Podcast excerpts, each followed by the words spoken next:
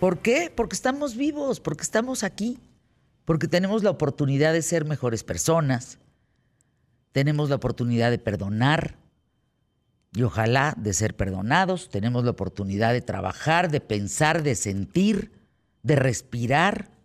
¿Qué pero le ponen? Yo digo, ¿por qué hay gente que amanece de tan mal humor? Así, por se amanecieron. Con eso es más que suficiente. No importa si es lunes, si es viernes, si es domingo, no importa la fecha, no importa si estamos empezando el año, qué año es. El tema es que cada día es importante, que cada día tenemos esta gran posibilidad. Yo tengo un chat o dos o tres igual que ustedes en el WhatsApp. Y fíjense que hoy coincidentemente, en todos los chats hubo un buen deseo que se logre tal, que por fin me den de alta, que ya no esté yo enfermo, que todos con algún deseo. Y me dio tanto gusto ver que en esos chats pues hay esperanza, hay ganas, hay, hay necesidad de tener deseos para poder salir adelante. Se me hace bien bonito. A veces entramos en esta vorágine de tú y, y, tú las traes y, y, me caes gordo y no te soporto y pinche, ya sabes. Todo eso, todo lo que dije así, te lo imaginas a la enésima potencia. ¿Para qué? ¿Para qué? ¿No, no crees que eso te desgasta? ¿No Ya le ha de haber cambiado la estación varios, ¿no? Desde ya cállese, está, siéntese señora, ya cállese. De verdad, lo digo con conciencia. Con, eh, no con conocimiento, ¿eh? Con conciencia. O sea, de, ¿de qué? De darme cuenta que aquí estamos Fíjense, yo me levanto hoy, me maquillo, amanecí con un dolor de cuello que ahí les encargo, estoy con tortícolis o como se llame. Pero ¿saben qué? Maquillando me decía, oigan, tengo la posibilidad de llegar a un programa de dos horas, a conquistar la radio, la televisión, el YouTube, todos los, el multicast donde nos vemos y nos escuchamos y nos, nos tenemos. Digo, qué bonito. Ándele, agarre el cuerpazo, vayas a trabajar, qué bonito está esto. Mis hijos están bien, mi mamá ya salió adelante, mi papá también, los tengo a ustedes. Tengo grandes hermanas y grandes hermanos, amigas así, entrañables. Hay otras personas que vayan y tienen a su madre, pero corriendito. pero esas ya no me importan. ¿Para qué? ¿Para qué nos quedamos concentrados en la gente que te quiere hacer daño? En la gente nefasta, en la gente de mal humor, que no valora despertar. Con eso arrancamos el programa. No es un sermón, ¿eh? De veras les pido, a veces somos muy quejosos y en realidad, como dice mi amiga Ida Gatica, yo, yo me quedo con mis problemas, porque cuando oigo los de los demás, ay, cabrón, ah, hijo, eso está bien fuerte. Mejor me quedo con los míos porque de veras, de veras, de veras que no, no, no son tantos. Y alégale. ¿Estamos listos? Sí. Arrancamos el programa. Equipazo de trabajo el día de hoy. Hoy vi a Trueba, cállate. Te extrañé muchísimo, Trueba. Bajó de peso, se les fueron sus pompitas, quién sabe a dónde. Yo también bajé de peso, pero no se me fueron las pompitas a ningún lado, Trueba. Arrancamos el programa a pie derecho. Vamos hoy por el mejor programa. Solo hoy, quién sabe ayer, quién sabe mañana. Quédate conmigo.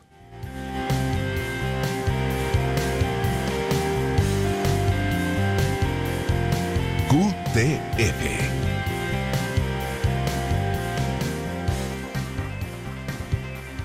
¿Qué tal? ¿Cómo estás? Espero que te encuentres muy bien. Gracias por acompañarme, te doy la bienvenida.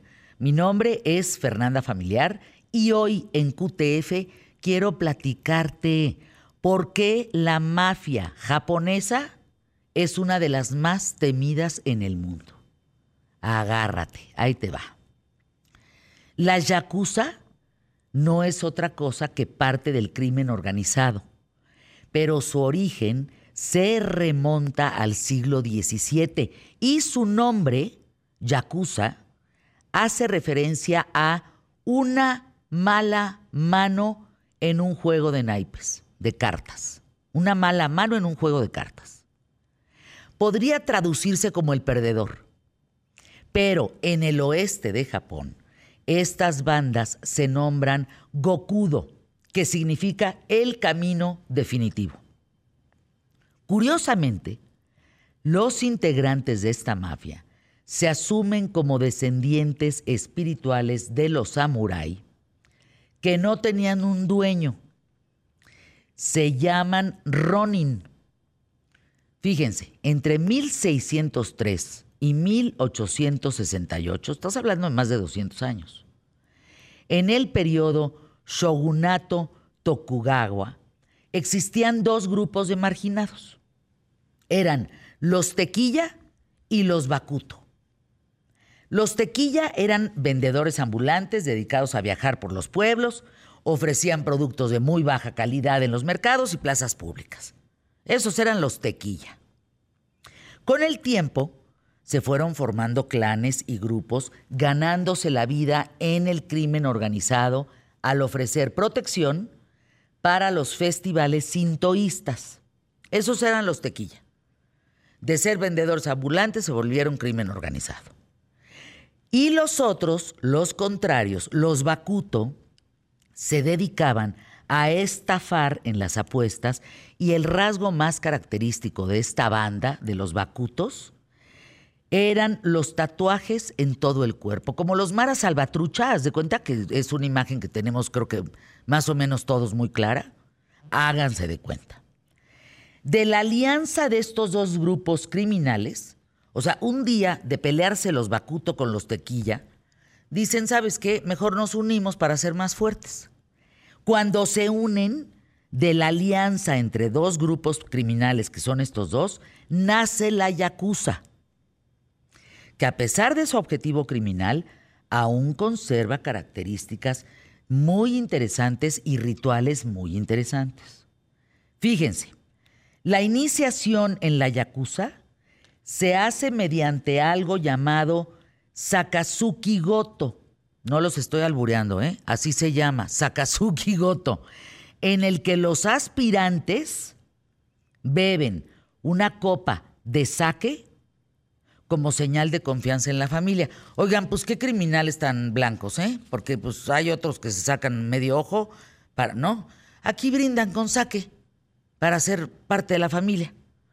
Ahora, también deben de pasar, esto sí ya se pone un poco más complicado, por un ritual que se llama Yubitsume. Tampoco los estoy albureando. ¿Qué significa acortamiento de dedo?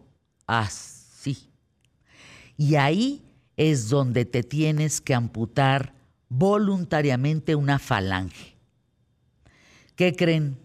Esto es una señal de arrepentimiento, cortarte la falange, porque es una falta, digamos, eh, cometida que puede dañar al grupo, es un acto de, arrepentimiento frente al grupo, y la falange amputada se entrega al jefe de la familia de los Yakuza Ah, no saben la cantidad de falanges que tiene este santo señor. En fin, la automutilación es un castigo, pero también se considera como una muestra de valentía, realizada con una espada samurái pequeña.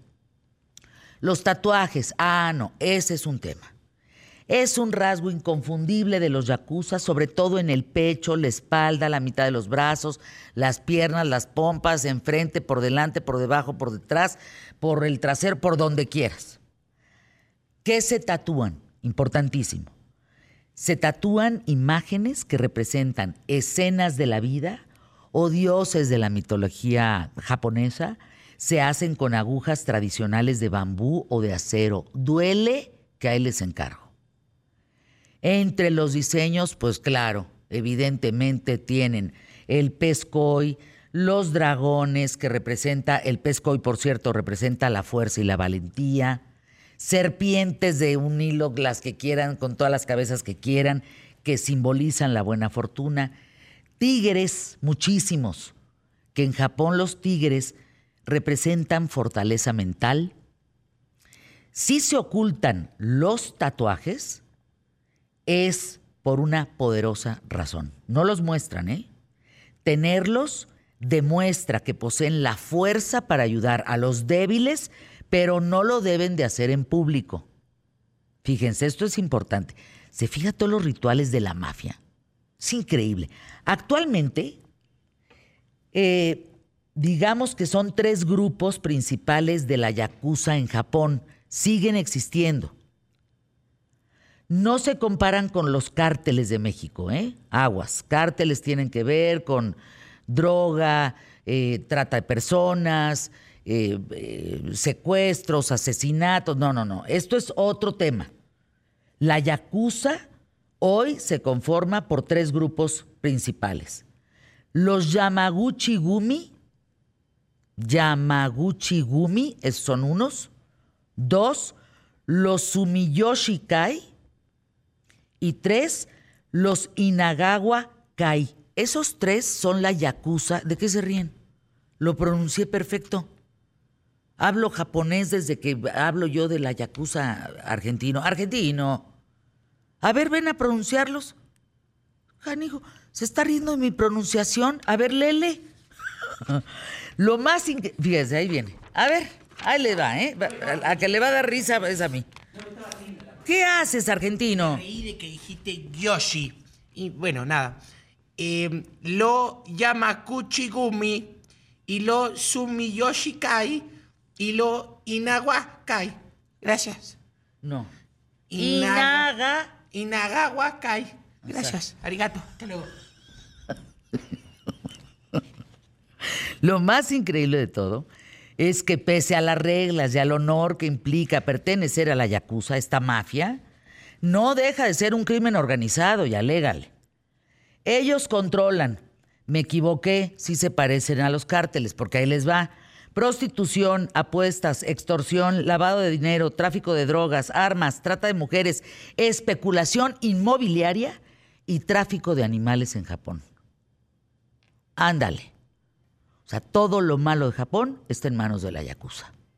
Arrancamos el programa, programón el día de hoy. ¿eh? Ustedes le cambian y chin chin. Vamos hoy por el mejor programa, solo hoy, quien sea ayer, quien sea mañana. Quédate conmigo.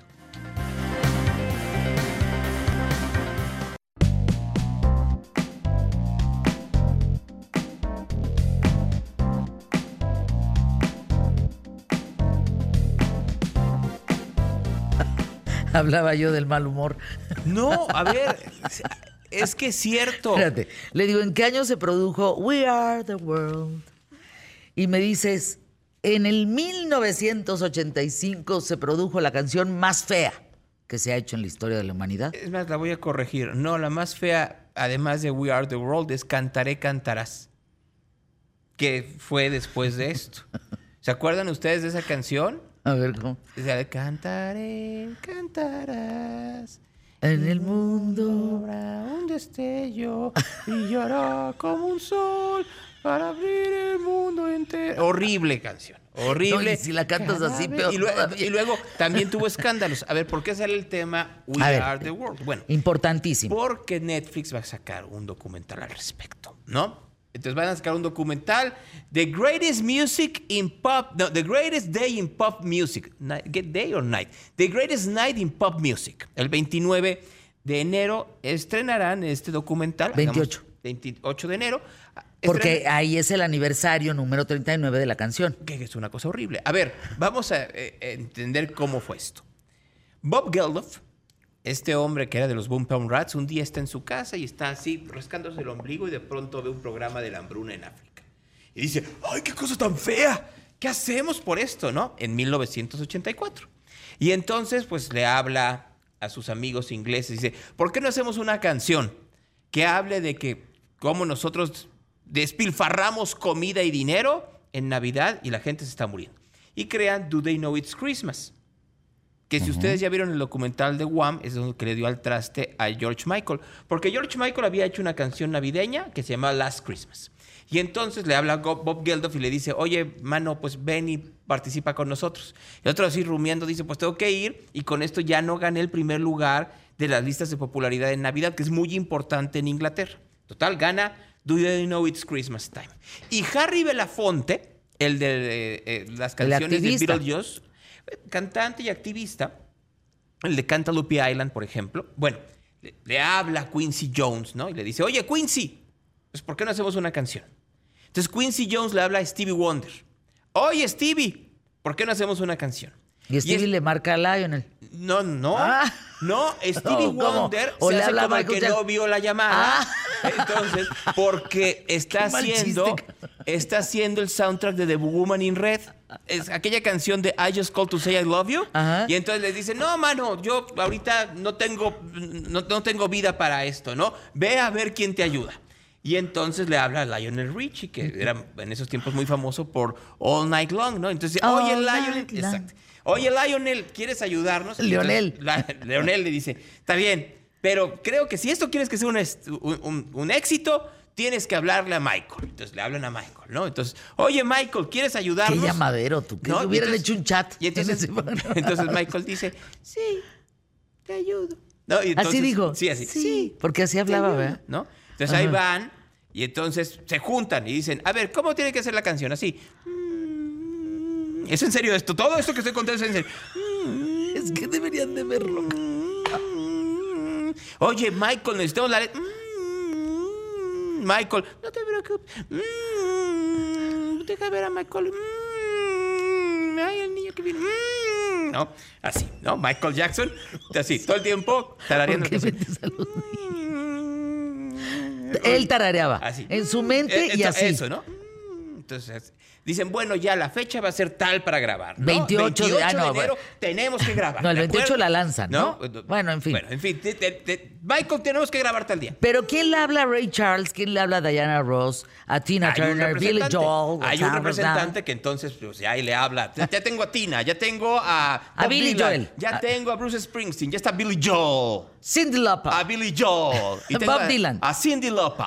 Y Stevie. Wonder, que y se tengo puso a las Madonna, pilas. ¿no? Y entonces Madonna. Y tengo a Steve Perry, ¿no? Que en ese entonces era muy famoso por Journey.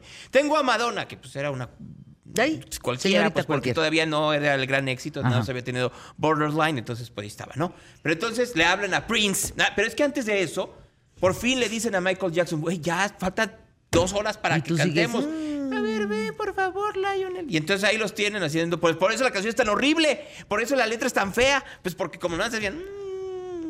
Y entonces, pues a ver, ponle ya lo que sea, ya como sea. la ¿no? rola. Así. La rola que vendió 800 mil. Pero la canción es fea, o sea, la letra es horrible. Vendió Entonces, 800,000 llega discos. Prince, que se llama muy Michael Michael Jackson, y ve que hay un desmán, porque nadie sabía qué cantar, ni cómo cantar, y en dónde entrar, y qué tenían que decir, ni nada por el estilo, ¿no? Pero mira, le echaron enjundia porque se ve que. Ah, mira por- la Loper. Pues porque era, el, Cindy porque era el coro, la cosa más sencilla. We are the world, we are the children. ¿Quién dirige, We eh? are the ones. Quincy Jones. Who is a better day. Ay, So mira, Tina Turner. giving. No, no, eh, eh, y está Diana Ross, y está Hugh Ross. Lewis and the News, y está Holland Notes, que están peleadísimos con la Notes. Se- ya, ahora sí, mm, este... ¿Por qué se pelean los, las parejitas Pues, ahí? porque la lana, ¿no? La lana. Ah, Pero entonces vale. la- la- están las Pointer Sisters. Llega Bob Dylan y le dice, ¿qué, qué canto? Pues esto. Y ni canta. Y entonces nada dice, We are the world. Who is a better day? than me. Y ya. Ponte ahí y se ve en el video. a Ahí Michael Dylan. todavía era negro. Ahí está Cindy Lopa, como le decía. Lopa. Sí. Todavía era negro. No tenía vitiligo tan pronunciado. No, exacto. Eh, Bueno, sí, exacto. El hecho es de que llegó, como me faltaba decirles, llegó Prince, que no creo que lo cante. Entonces llega Prince y también dice, "Eh, ¿dónde grabo?". No, pues aquí, ¿qué tengo que cantar? No tenemos idea. Ah, pues vayan a grabar. Y ya se va. ¿No grabó? Prince no está en We Are the World porque se peleó, porque era muy enemigo de Michael Jackson. O sea, ¿no? entiendo Hoy Stevie en Wonder con el lente azul. fentanilo en donde los dos murieron de lo mismo. Eso, ¿Qué dijo, qué dijo, qué dijo? Que los dos están en el, el cielo del ¿Prince y quién más? Y Michael Jackson. Pero murieron de fentanilo. A ver, entiendo que Stevie Wonder traiga lente oscuro. Sí. Pero Michael Jackson y la señorita Güera, ¿por qué traen lente oscuro? Michael Jackson porque era su estilo en ese 1985. ¿No? Ay. Y no vi que señorita güera, ¿no? Pues mira Estoy ahí Ray. Charles. Mira, allí está. que Stevie Wonder ya dijo, bueno, y ahora sí, ya le voy a echar un ojo a tu proyecto. Voy y canto dos cosas. Y ya está con Bruce Springsteen, que pues ya. Entonces sí vendió mucho, pero si hoy ustedes dicen, a ver, la neta, la neta, la neta. Si ustedes escuchan We Are the World en una estación de radio hoy en día, ¿se quedan escuchando? No. Pues claro que no. Oigan, pero además se tardaron el... Eso que dice Gonzalo, siete semanas. Pues porque te estoy diciendo. Siete semanas para escribir una ¿Y sabes canción. en cuánto tiempo? Ana Bárbara la saca en tres minutos, No, hombre. es que el, el tarareo fueron siete semanas. La letra se tardaron 10 horas porque fue, órale, porque grabamos. Y entonces ahí en las rodillas agarraron y así como sea. Por eso llegó Prince y dijo, yo no, yo no grabo esto. Por eso Bob Dylan dijo, pues como sea, a ver, dame la hoja. Por eso llegó Kenny Rogers y dijo, mejor canto de Gambler. O sea, de, Fíjate, dicen, la de cantaré, cantarás. Ajá. Agárrate con el do de pecho de Don Chente, ¿eh? Es lo único que vale la pena. Bueno, en esa también lo citan en el mismo estudio en Los Ángeles y pleitazo. Llegó Verónica Castro, que porque estaba Lucía Méndez, y dijo yo no le entro aquí. También llegó, así, llegó Yuri eh, cuando no era este Santo Santo Cristo ¿Y y, también se peleó. O sea, pleitazo para grabar Cantaré Cantarás, que esa sí es la canción más fea de la historia. Por encima de Prometimos No Llorar de Palito Ortega. Ay, no traes unos gustos musicales No, de a ver, eh, eh, bien díganme si raros. no- ¿Sí sabes cuál es Poli- Prometimos no llorar de Palito Ortega? ¿No, no- la conoces? La la la la la la la. La la la la la la la. Ah, sí, sí, sí. La, la, la, la, la, la, la, la, la, la. Ah, esa- es Prometimos no llorar. Así para que díganme si no. Mira, aquí. Vamos Dice a, la gente, Gonzalo, me caes muy bien. ¿Qué, te- qué traes hoy? miren, ¿Qué comiste? lloren con Palito. Ven, está llorando. No llores, Palito Ortega. Palito, no. Habíamos prometido no llorar. Habéis prometido no llorar. Está llorando. Sí, pues, sweet bebé. Quizás esta sea la última vez que nos sentamos a tomar La un última café vez. juntos. Me carga, ya se mandaron Porque mi carajo. nos quita todo. Quizás es la última vez que nos vemos. Así que tratemos de estar bien, por favor. Viva la libertad, carajo. Ay, estoy llorando yo Quiero también. llevar como recuerdo una sonrisa. Ya, Palito Ortega. Seguramente fue por eso. Por Palito Ortega dijeron no, gracias. Fue el último palito que tuvieron. Básicamente.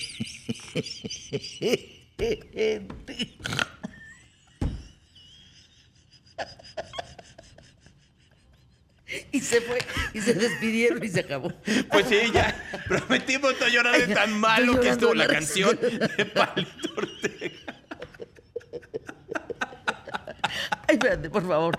Hijo de su madre, se me salió eso al aire, Gonzalo, cállate. Bueno, ¿quién Nos sabe? va a hablar la gente de allá de la 4. Este. Y nos va a decir el último ese es el de ustedes hoy, fíjate. cuatro. Saludos a Guadalajara.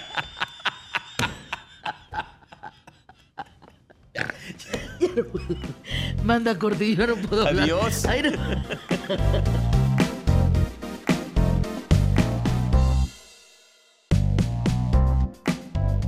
QTF.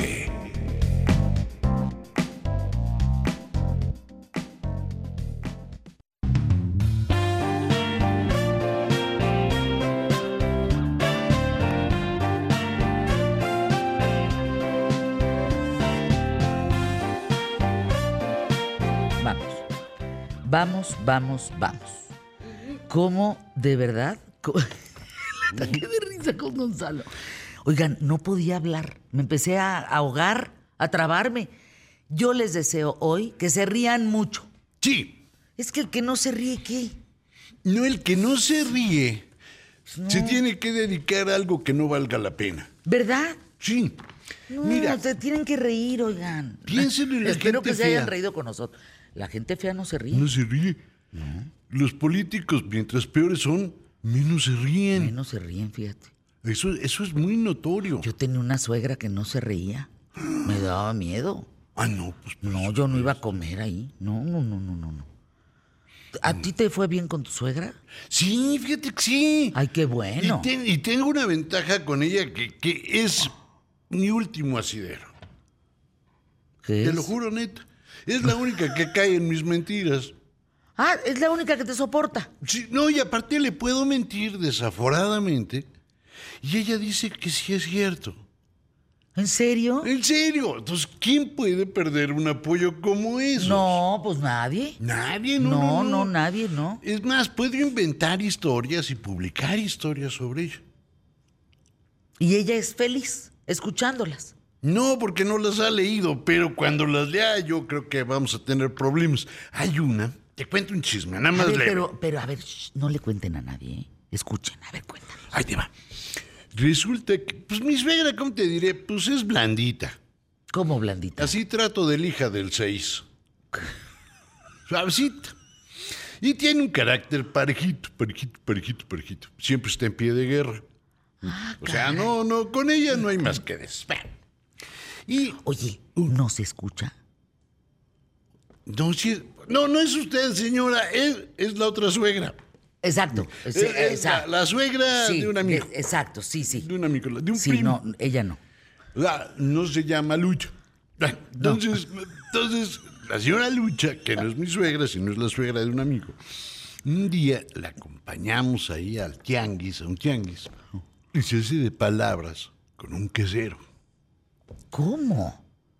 No, pues no puedo decirlas, nos andan cerrando el programa, o sea, no, no, no, no, no, no, esas son... O sea, el quesero mentándole la madre a. Doña Lucha y Doña Ah. Lucha. No, el quesero replegándose y doña Lucha mentándose la madre.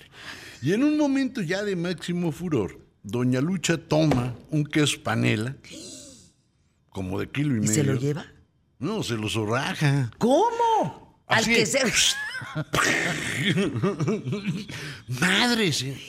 Así. Y entonces a partir de eso, yo la convertí en un personaje de muchos de mis cuentos. En mis libros hay una doña Lucha, que no es mi suegra. No. que pasó a la historia del pueblo porque se agarró a casazos con un. a quesazos con un. Con un quesero. con un quesero, que fue la que organizó tres linchamientos de brujas. También es la única que pudo meter en cintura a los conejos. Es más, a uno de ellos lo echó al caso, ¿Cómo? pues de las orejas. Lo echó al caso. Pero ya sabes cómo son los conejos de cabrones. Cuando el conejo iba pasando un coyote, le dice, "Shh, coyote, coyote, ¿qué? ¿No te quieres quedar aquí? Está recalientito. Y el coyote, pues menso como es, le dice, no, pues sí, aquí me quedo. Pero, oye, me tienes que sacar con cuidadito, porque pues, tú sabes que soy blandito. Pues saca al conejo, mete al coyote. Le llega mi suegra, mete al coyote al horno y ese día comieron coyote. Cosa que la hizo tener peor carácter.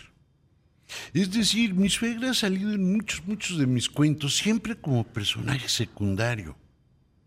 Nunca le he hecho uno solo a ella, pero sale muchas veces. Es Doña más, Lucha. Doña y, Lucha. y le pones Doña Lucha. Ah, claro, se llama Doña, Lucha. Se llama Doña Lucha. Es más, a ¿Y ella, le- ella sabe? yo creo que no.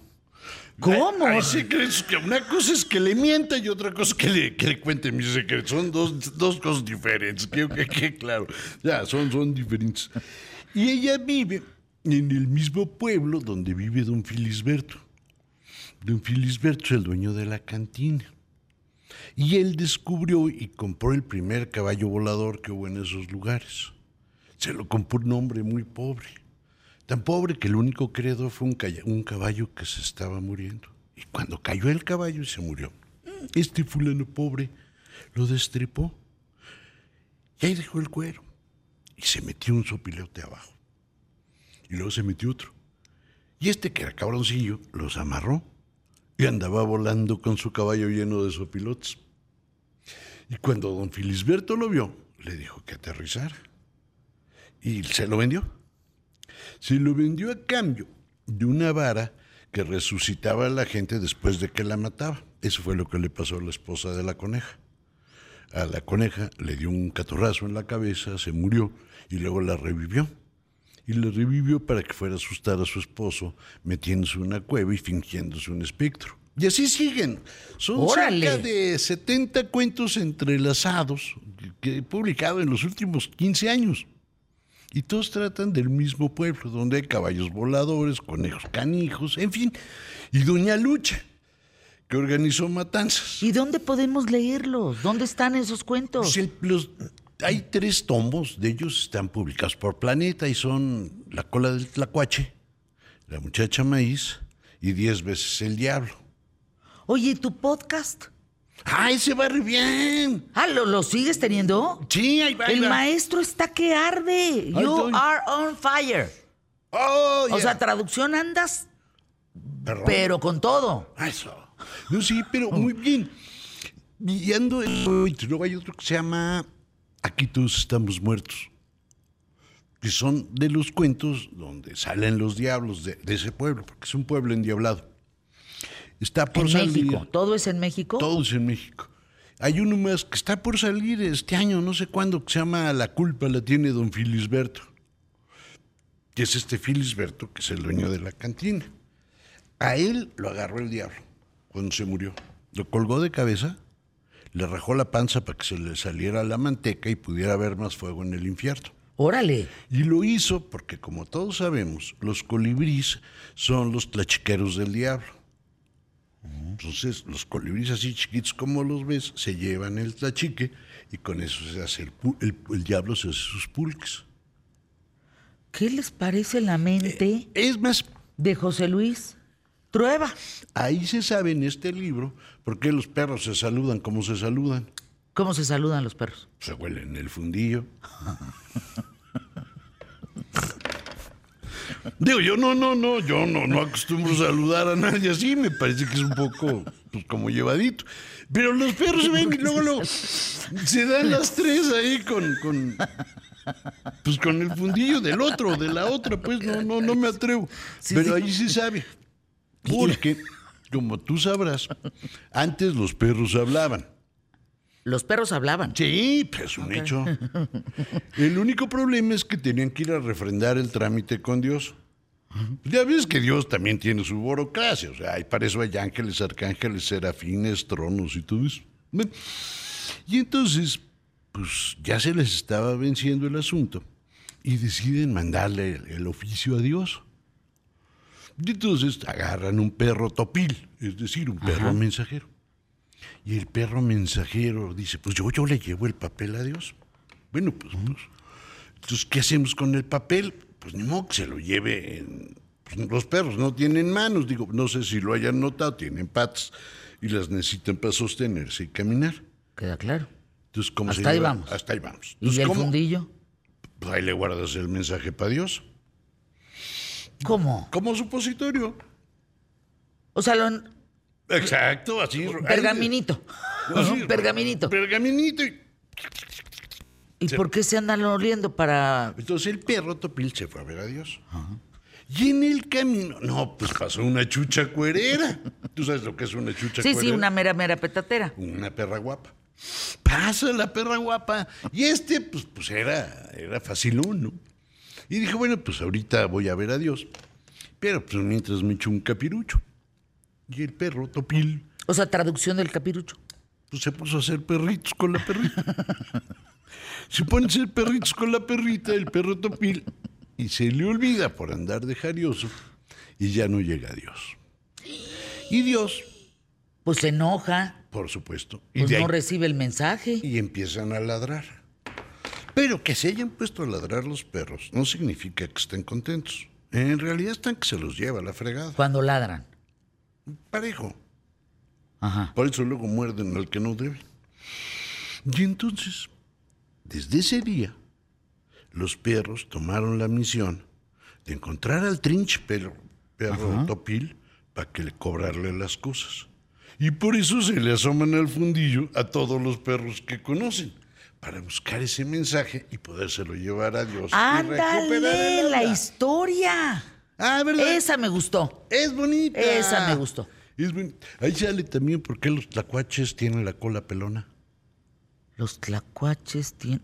A ver, ¿ustedes pensaban en algún momento de su vida que un viernes, 12 de enero, a las 11 con 41 minutos, 3 segundos, estaríamos pensando y preguntándonos, ¿por qué el tlacuache tiene la cola pelona? Ese es el misterio del universo. Bueno, eso y por qué los hijos se parecen a los padres. O sea, sí, o sea, Por- pues por bueno, eh, los dos pueden- Pero a ver, Pues hace muchos años no había fuego.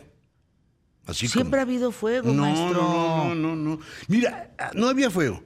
Y había tanto pinche frío que tú hablabas y se te congelaban las palabras. Es más, no llegaban. Tú me hablabas de dónde estás para acá o yo de aquí para allá. Y no me llegaban. No, porque se se- quedaban ahí. Y se caían Las palabras se caían. por el frío. Se quedaban congeladas. Entonces había un frío de la O sea, si yo decía, ¿qué tal? Nada. Nah, se caía. Se caía. No llegaba contigo. No llegaba.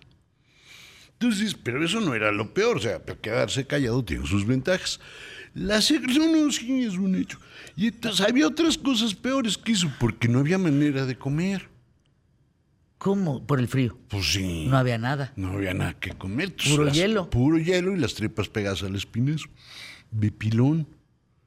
Pues no se daba nada. O sea, ¿cómo ibas a No, sembrar pues no, pues no, pues maíz? no puede. A ver, deja mirar anuncios QTF. Y ahorita vemos qué Porque pasó. los patrocinadores Ah, no, no, no, están no, no. con el ojo cuadrado esperando a ver el espinazo este. ¿Qué No, dijiste? la cola de... La cola de...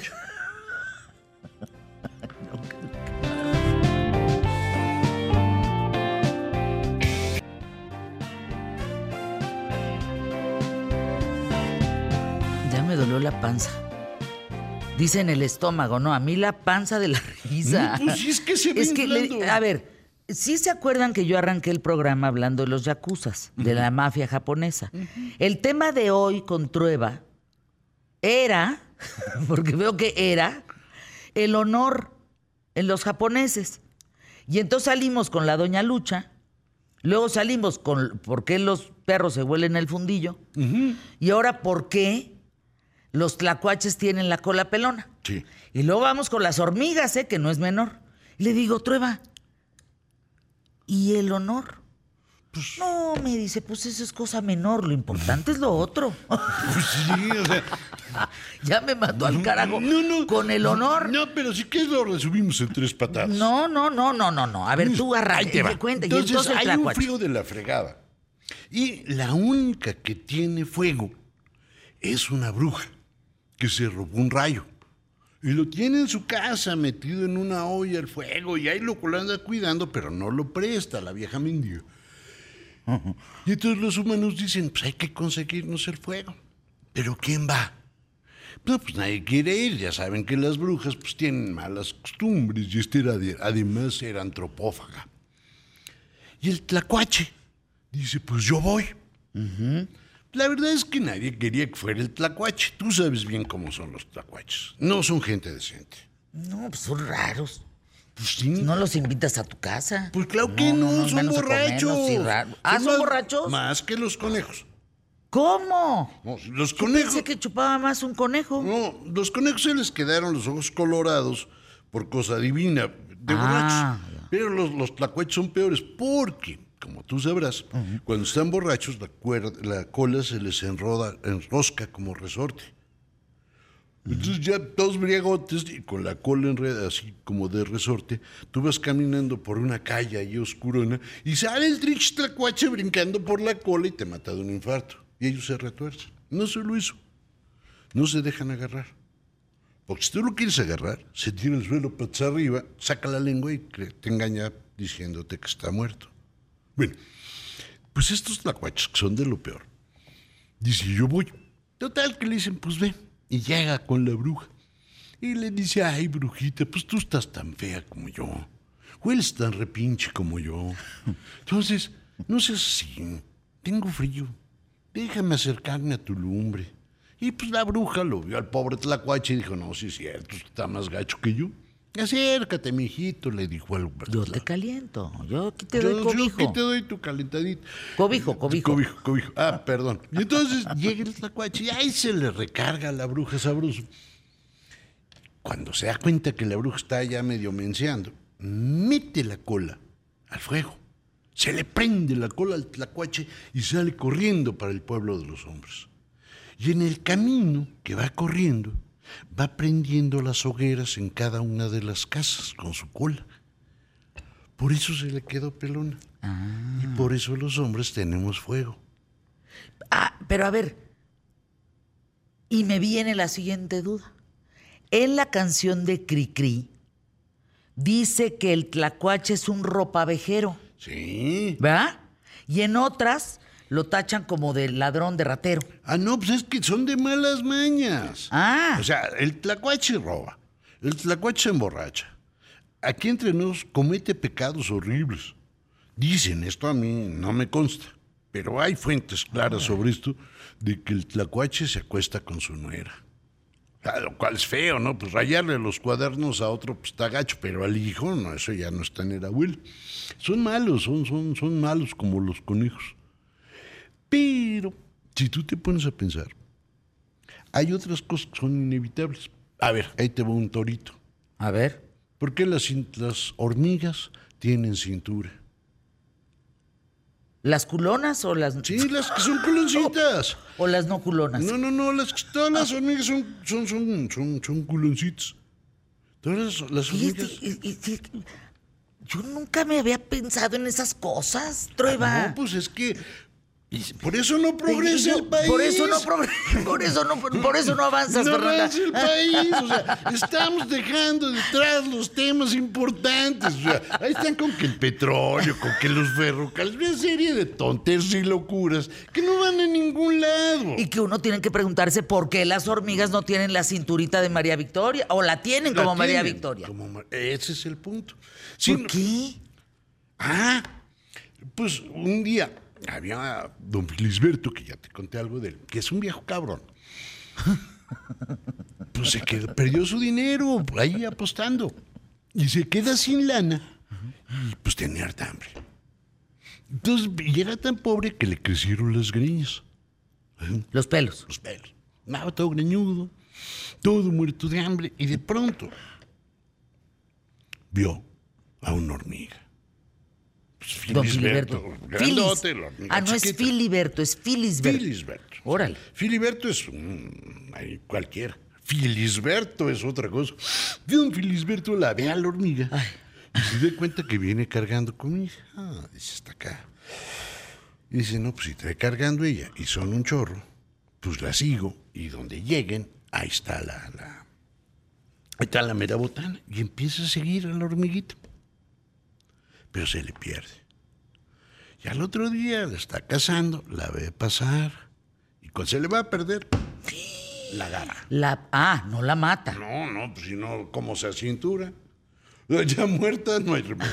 Ya no hay cirugía plástica que valga. O sea, no, después de bien, pues, no. La agarra. La agarra. Y le dice, a ver, tú mendigo hormiga, ¿dónde guardas la comida? Y la hormiga no le contesta, por lealtad a las suyas. Dice, mira, que si no la agarras, no me dices, te mocho.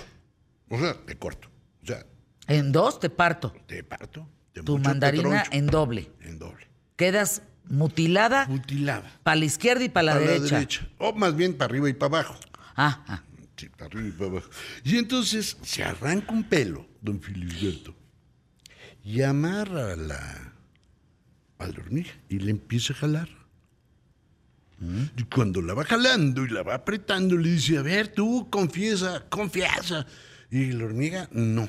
Hasta que llegan las amigas, lo pican y la sueltan. Por esa jalón del amarrón del pelo es que se nos acinturaron.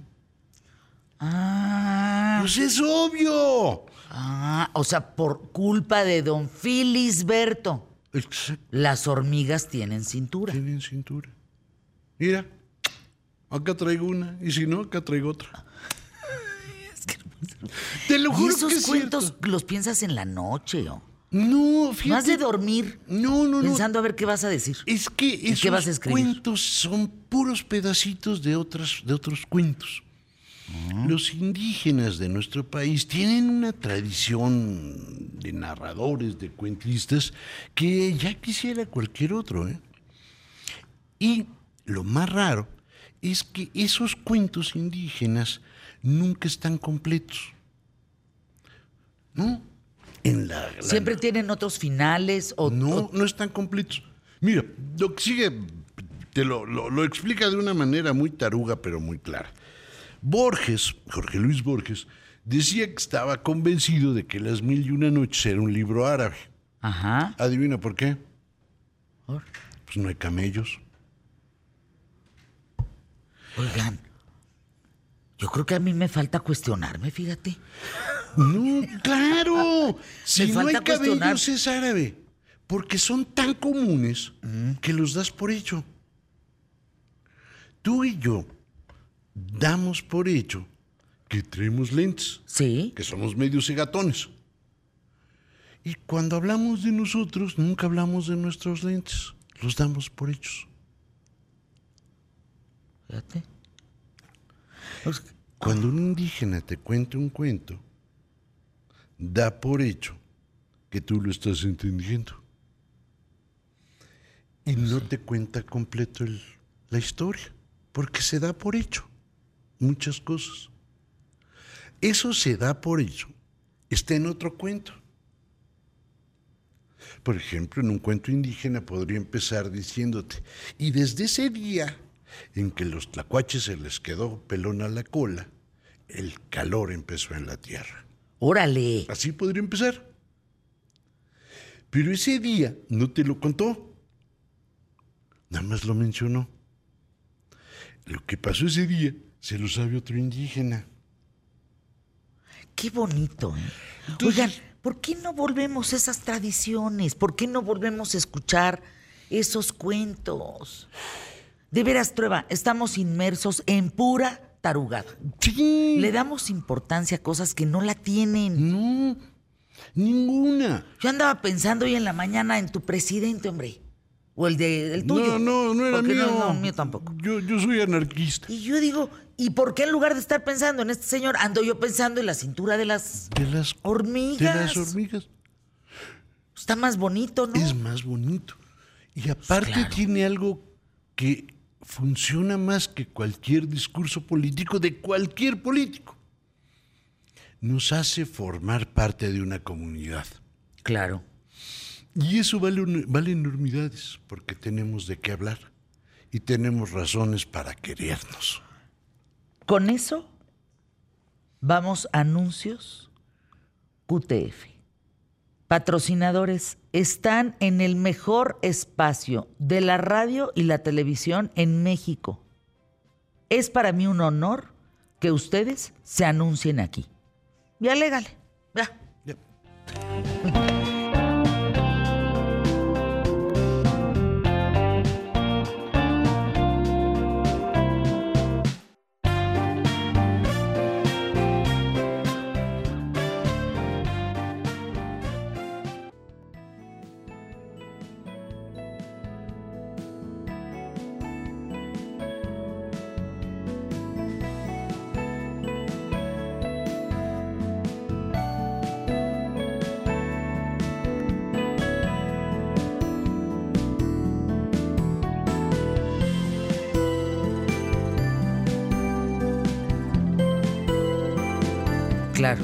A ver, fíjense. Rafael Polán habla. Pues no tiene micrófono. ¿Cómo va a hablar, productora? Hoy andamos cortos de staff. Hoy andamos cortos de staff. Y allá Jos sentadote. Pero cariñoso, sí saludó bonito. Yo tengo una pregunta para Emilio. ¿Cómo se atreve? ¿Cómo que Emilio Emilio Vallesvidrio dónde anda? Se fue de- al viejo continente con su hija. Anda aplicando las tuyas. No, ah, Anda aplicando las tuyas. bien, Bisel. Duro con todo. ¿Sí o no? Golpe abajo del cinturón. Golpe abajo del cinturón. ¿Ya te quitaste tu gafete de Ya me prensa? lo ¿Nadie trae gafete de No, prensa? ya me lo quitaron. Por favor. Voy a mandar a hacer chalecos, chamarras, gorras, todito.com. Ojalá, porque el día que nos dieron nuestro gafete, bueno, creo que Trueba y yo dormíamos con él. Con su- se sintieron Sí, así, obvio. picudísimos. Sí. ¿Sí? Mira, delante de mí murió un cuate atropellado y yo fui con mi gafete y se lo puse encima a ver si revivía. ¿Y no revivió? ¿Revivió? ¡Ah, hijo! hasta se le cayó la foto. ¿Sí Mira, te sientes así por- quedó la foto. Oye, la mía también se cayó hoy. ¿Tú ¿Reviviste a alguien? Ya, ya se nos desgastó. Esta ya le está faltando poder. Si te encargamos otras, por favor. No, pero A ver. está bien porque para salir guapo. ¿A ti no te dio ilusión tu gafete? Me dio mucha ilusión, Ajá. pero lo perdí. Después ya lo recuperé y ya ahí lo tengo. Nada más que... Guardado para que. no Exacto. Uno no anda perdiendo su gafete. Es ¿eh? que yo, a ver, yo traigo la cabeza puesta porque la traigo pegada. Si no, ni calzones traería. La verdad, soy bastante... Y, y no lo digo con honor y con orgullo, justo que ahorita vamos a hablar No, de eso. honor, la palabra honor. ¿qué No, o sea, no, no lo voy a decir con honor, pero sí soy bastante irresponsable, la verdad. Es algo que tengo que aprender ¿Sabes a qué? mejorar. No, te, voy a dijo. interrumpir. no, Bolas, no, no, no, bolas, perdón. bolas, se armó el Ah, bueno, no, ¿sabes qué? No te voy a interrumpir. Date. es que, ¿sabes qué? No es el mismo que entró. No. Ay, sí, sí he crecido, sí he crecido. No, no, pero mucho. Oye, Sí he crecido y le escúchalo consta a la hablar. productora. Sí. Le O consta sea, a la sin productora. muletillas, cómo platica, No, cómo no. fluido. O sea, Entró diciendo este, este, este, ¿te acuerdas? Me acuerdo perfecto, pero Muy yo creo que lo que más he cambiado le consta a producción. Soy mucho más responsable mandando mis temas a tiempo, teniendo, teniendo las canciones. ¡Qué an- bien! Por ejemplo, ayer me recomendaron algo en, en Twitter y les puse, compadre, ya mandé mi tema de mañana. Y saliendo del programa, y le puse, ya mandé mi tema de mañana, pero cuenta que la vamos a recomendar. Va. Eso. Eso, oigan, Entonces, escríbanle. ¿Dónde te pueden escribir para que recomienden en canciones, Twitter. películas? En Instagram, en Twitter, todo Va. está mi nombre. Santiago Bissell. Pero bueno, nos quedamos en lo del honor. Sí. A ver, ¿el honor qué es, maestro Trueba? Ah, eso es re fácil. Es esos actos que te permiten comer delante de tu pareja sin que te dé vergüenza. ay, si Son tú te llamas Bonnie y tu pareja Estamos- Clyde. yo, yo tenía algo Son un poco... esos actos que te dan chance Yo- de ver a tu hijo a los ojos. Ah, eso Ah, puede ser. eso- eso sí. Ay, sí me gustó. Eso, lo de la Tampoco pareja, le no digamos sé. que sea el maestro Trueba. Porque si no tenemos pareja, ¿a quién vemos? Pues al hijo. Sí, O Trueba. sea, yo, yo no pienso en eso cuando pienso en honor. Y justo estabas platicando de, de esta banda delictiva o mafiosa. de los. Yo pienso en la cosa La nostra. yakuza. En la cosa nostra, ¿no? El honor, el- el- los códigos de familia que tenían, ¿no? Esta, pues no humildad, pero respeto entre familias ma- eh, de, de mafiosos que se cuidaban ¿sabes y que, Santiago? por ejemplo, no honor- se tocaban a los hijos. Pero espérenme, espérenme. ¿Por qué relacionamos el honor con la mafia? Es que, pero deja tú eso. Todas las organizaciones criminales tienen un código. Todas. De acuerdo. No, aquí en Todas. México no. Sí, claro que sí. Sí. Claro No, ya que lo sí. están rompiendo. Ah, bueno, gracias. Sí, Ya sí, lo- sí. perdón, tienes razón. Ya tienes lo están razón. rompiendo. Tienes Antes toda lo razón. tenían. Antes no se podía. Nosotros desde esta trinchera, por ejemplo, no podíamos hablar de las novias, de las esposas. Nos amenazaban de muerte. No podíamos hablar de los hijos. Y hoy ellos ya se meten con las esposas, con los hijos, con es- es- los códigos se han roto. Pero a ver, eh, tantito. En medio de la cinturita de las hormigas, a mí me cuentan por qué el honor lo relacionamos con la cosa nostra, con los yacuzas, con la mafia. Ah, eso se debe a algo muy simple. Para nosotros, la mafia, el bandido, es una figura romantizable. Hollywood nos ha dado en la madre. No, desde antes. Ah. Piensa en Robin Hood, en las leyendas medievales. Robin Hood es un bandido absolutamente romantizado. Y Don Corleone. Vito Don Corleone. Beso, Vito. Don Corleone. Sí. ¿Qué personajes? Personajazo. Pues sí, Yo pero es romantizado. Es puro Está romance. romantizado porque ver, es un canijo. Es un perro me quedé, me quedé pensando en lo que preguntaste. ¿Por qué relaciono el honor a la mafia? Porque cuando creces, o mínimo a mí te imparten estos valores principales, ¿no? De la empatía, la solidaridad, el respeto, la honestidad, pero no, no muchas veces escuchas honor. Y yo crecí viendo películas muy viejitas desde chiquito. La primera vez que escuché yo la palabra honor fue en esto de la mafia. ¿Qué tal esto que está diciendo? También puedes llegar a ver películas es como Analízame, que son películas de comedia de Bill Crystal con. Robert De Niro. Sí. Creo que No, sí. Jack Nicholson. No, no, Robert Robert, De De Niro. Robert De Niro, en donde, en donde ves a este mafioso De Niro es en que tiene códigos eh, pues de responsabilidad. No sé si se puede Oye, llamar de buen- humanidad. es que frente- eso es el honor. Es que- Miren, pero es tener humanidad frente a, a la no humanidad, porque al final estás matando gente, ¿no? Estás traficando droga, pero estás teniendo cierto como conciencia de lo que estás haciendo. No sé. Hay un libro Es complicado, ¿no? que habla- a mí lo que, lo que me interesa muchísimo que está diciendo, que me parece importante, es que los padres no nos hablan y a la vez tampoco nosotros les hablamos a nuestros hijos de honor. A eso voy. Miren, hay un libro de un espadachín Ajá. que se retiró. Me vas a spoiler, ya sabes quién es. Que se retiró a vivir a una cueva. Y allí escribió El camino del samurái, el bushido. Hay dos libros muy famosos para entender el, el honor de un samurái: El Hagakure y el libro de los cinco anillos, ¿no? que es el de Miyamoto Musashi, que es este señor. Y ese libro, en resumen, primero les adelanto una cosa. Esto del honor de los samuráis, Fernanda, es una mentira. ¿No son honorables? Es una historia. Es una historia. eh, Breve. Échatela. Los samuráis, a ver, eran tipos que tenían muchísimo poder y el ser humano con poder viola, mata, saquean. Lo que pasa es que cuando el Japón, ¿no? Cuando empieza el último shogunato en Japón y empieza a abrir sus fronteras, es cuando empiezan a idealizar todo el pasado. Te voy a poner un ejemplo clarito, el último samurái. El último samurái que nosotros vimos en una película se llama Tom Cruise y era gringo, el último samurái, pero el verdadero último samurái es un hombre que se llamó Saigo Takamori y tiene una estatua en el Parque Bueno en Tokio. Y si tú ves la estatua de Saigo Takamori, está con un perrito y vestido de samurái. Pero si tú te metes a internet y buscas cuadros de Saigo Takamori, te lo van a poner al tipo vestido como militar occidental, como él se vestía. ¿Qué pasa? Que cuando se acaba el Japón de los samuráis, dicen, ese, ese tiempo era mejor. En ese entonces sí había honor. Los jóvenes de hoy y bla, bla, bla. Y entonces, para enfrentar la modernidad en Japón, retoman su pasado cultural. Que- que Te veo pensativo, Trova. No, a ver, espérenme, espérenme, un segundo, un segundo, por favor. Escuchen esto. Sí. Honor es una cualidad moral que te lleva al cumplimiento de los buenos deberes respecto al prójimo y de uno mismo. Habla de honra, honestidad, honradez, dignidad, respetabilidad, integridad, nobleza, decencia, rectitud, entereza, lealtad. Y eso no tiene un crimen, eso no tiene un Don Corleone. No. Fíjate cómo la definición de una palabra A eso voy. se ha malinterpretado. El libro lo que dice es, tú debes de seguir un camino y servir a un propósito.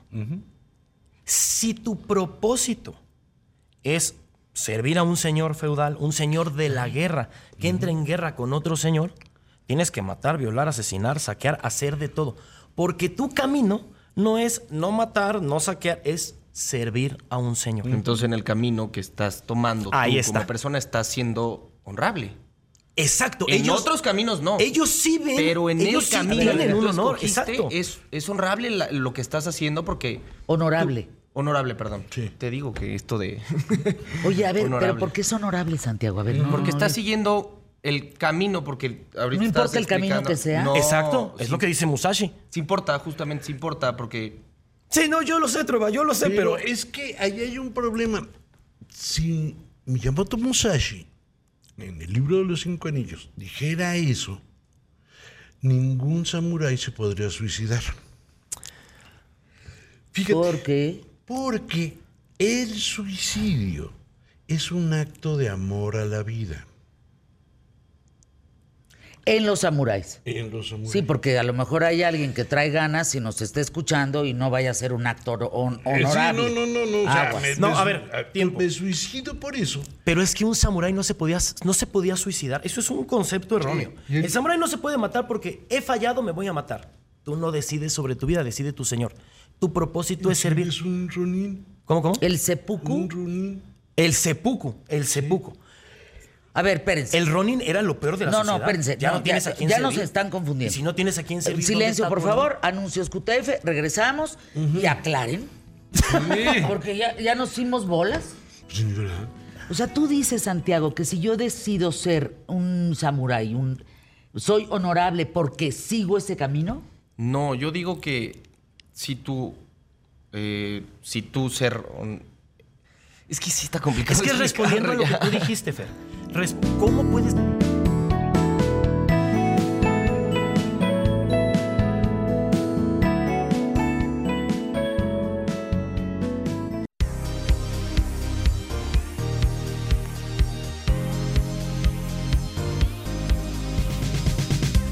Dice Filibrito, honorable Fer, es actuar de acuerdo a tu propósito, porque estás convencido y comprometido con ese propósito, aunque los otros no lo entiendan. ¿Cómo vamos a entender la honorabilidad de un mafioso, de un criminal? Claro, por eso lo que decía Santiago, el honor, por eso se relaciona con la mafia. ¿Les puedo compartir algo? Por favor. Eh, Voy a ser muy breve, un minutito. Miren, cuando yo estaba estudiando historia, tenía un maestro. Él era especialista en culturas asiáticas, en Japón en específico, él vive en Japón ahora, el maestro Alfonso Garduño. Y me dio clases del México prehispánico, historia del México antiguo me dio. Gran especialista en culturas teotihuacanas. Y él sabía mucho del honor. Del honor. En alguna ocasión, nosotros hicimos trampa en un examen. Y alguien del salón le mandó todos nuestros chats al maestro para acusarnos de cómo nos organizábamos para hacer trampa. Cuando acaba la clase, nos quedamos a hablar un poco con el maestro. Y nos dice, les voy a dar un consejo. Yo no sé qué quieran ustedes de la vida. Yo no sé qué vayan a hacer de la vida. Pero encuéntrenlo y vívanla con honor. Y si es seis, es seis, pero con honor. Y va un poco, va un poco este sentido más del, del- del- del honor zen, que, A mí que- se me que es lo que dice Trueba de, si yo vivo con ese tipo de honor, ¿puedo mirar a mi hijo a los ojos? ¿Puedo mirar a mi hijo a los ojos? Y puedo decirle a mi hijo, hijo, vive con honor. Porque ese budismo, ese honor al que se refiere eh, Trueba, no es el mismo honor del mafioso. Es el honor de yo vivo en armonía con, con todos. Contigo, con él, porque yo aporto. ¿Es rectitud? Ciertamente, pero es una rectitud muy especial, porque es esa rectitud que te permite vivir sin vergüenzas. Imagínate que tú llegas a tu casa y puedes ver a Santiago a los ojos. Pero no basta con eso. Tú tienes la obligación de verlo a los ojos y no sentir vergüenza por algo que hayas hecho. No me refiero a una vergüenza por algo bobo, que no salió bien el peinado o no me quedó bien la falda. No, no, no, no. Hablo de esta vergüenza por hechos morales. El pan que yo pongo en la mesa está limpio. ¿Decías? A mí se me hace menos honorable de parte del que fue y le dijo al maestro. No de los Yo que también creo que no. Claro. Ahí tienes dos lados de- Claro. de, de- de ser honorable, ¿no? Tienes el lado del profesor de decir no hagas trampa en la vida, pero tienes el otro lado de que tienes un grupo de personas en las que tú quedaste, que íbamos a hacerlo juntos, que si nos callamos, nos callamos todos. Y Y va el rompiste honor y va y te acusas. Yo también A mí se me hace así. mucho Claro. menos... Pero ¿saben qué? Yo creo que nosotros no entendemos el concepto que ellos manejan de honor porque no está en nuestra ideología. Cuando yo vivía allá, una vez acompañé a alguien a su trabajo. Llegamos al estación. Japón. En Japón. Sí, porque Llegamos- cuando yo vivía allá, pues está como mi tía, ¿no? Por eso ¿Te digo acuerdas de en Martita? ¿Cuál Martita, cabrón? O sea, ¿de qué estás hablando? Ah, pues explícame. Allá. Allá en, en- Japón. en las tierras niponas, acompañé una vez a alguien a su trabajo. Esta anécdota, esta anécdota se las cuento para que vean que es otro mundo. O sea, tendríamos que volver a empezar para entender su honor. Y cuando llegamos, se, se pone a 10 minutos de la entrada. Y le digo, oye, ¿te dieron el peor lugar del estacionamiento? Y me dijo, no, yo ahí me estacioné. Le digo, ¿y por qué no más cerca de la entrada? Porque llegué temprano. Y si alguien llega después de mí, quiere decir que van a estar un, un lugar más cerca. Ante eso, No sé si eso es honor. No es educación, civismo. Eso es civismo. Pero no, no, no. es honor. Porque el honor implica no ser gandalla. El honor implica que, que hay ciertas reglas de convivencia en sociedad. No robar, no. Olvídate de eso. Es que ya, yo ya No me estoy cuestionando si fila. soy honorable o no, tú. Por eso te digo, tendríamos que volver a empezar porque. No, Digo, ya, te cuestionas, porque fíjate. Pero ¿por es lo que dice Santiago. el- Entonces el- encuentra tu camino y encuentra tu honor. ¿Por qué el honor primero tiene que ver con mafias, ¿no? Con códigos. Luego, ¿por qué el honor normalmente lo adjudicamos a un japonés? No pensamos en honor y decimos es canadiense, mucho menos mexicano. Fíjate. ¿Se acuerdan aquella frase de Peña Nieto que dijo, si la cultura de la corrupción es cultura en México, Sí. eso no se nos va a quitar nunca? Hombre, eso Entonces, es una pues eso ya inmediatamente ser mexicano es te hace no ser honorable. Qué fuerte. ¿Y sabes qué es lo peor? Que Peña Nieto era mexicano. Por lo tanto, se señaló a sí mismo. Pues sí. Pero se puede reconstruir, el- o sea, porque Japón reconstruyó su ideología, o sea, reconstruyó la imagen del mundo, ante su imagen ante el mundo. Pero yo no creo que sea un problema de nacionalidad. Yo lo llevaría a algo más simple. En la idea del honor en este país tiene una tradición larguísima. Y lo digo en serio. Vean la nota roja. La apuñalé porque me puso los cuernos. Claro. Eso quiere decir que la mató porque lo deshonró. Claro. Híjole, pero ¿dónde estamos parados? Cuando O sea, buscábamos son palabras. nosotros contratar a alguien para que se corrompiera, lo primero que le pedíamos es que demostrara su honor. La historia de los políticos mexicanos es la historia de personas que cometieron algunos actos de corrupción, pero siempre dijeron que eran honorables. Rosa María, pongan orden en la mesa. Ya lo puse, Rosa. Pues no estás viendo que ya regresamos más pausados, más serenos. Ahora, más. si esto, esto es cierto. Podríamos pensar dos cosas. Que en México sí hay honor, pero que ese honor lo hemos pegado de entrada al machismo. Mi honor depende de mi mujer. Híjole, pues eso está horrible, Trueba. Horrible. No, pues, pero velo. Ve- ve, A la nota roja me remito. Sí, prefiero no ser honorable en ese sentido. Claro. Si, si mi honor va a depender de mi vieja, Sí. pues imagínate. Imagínate, es terrible. La segunda es, mi honor depende de la capacidad que tengo para hacer lo que se me pegue la gana. Porque como el honor lo asociamos con el poder, lo asociamos también con la impunidad. Es decir, yo soy honorable porque soy poderoso y por lo tanto puedo hacer lo que quiera.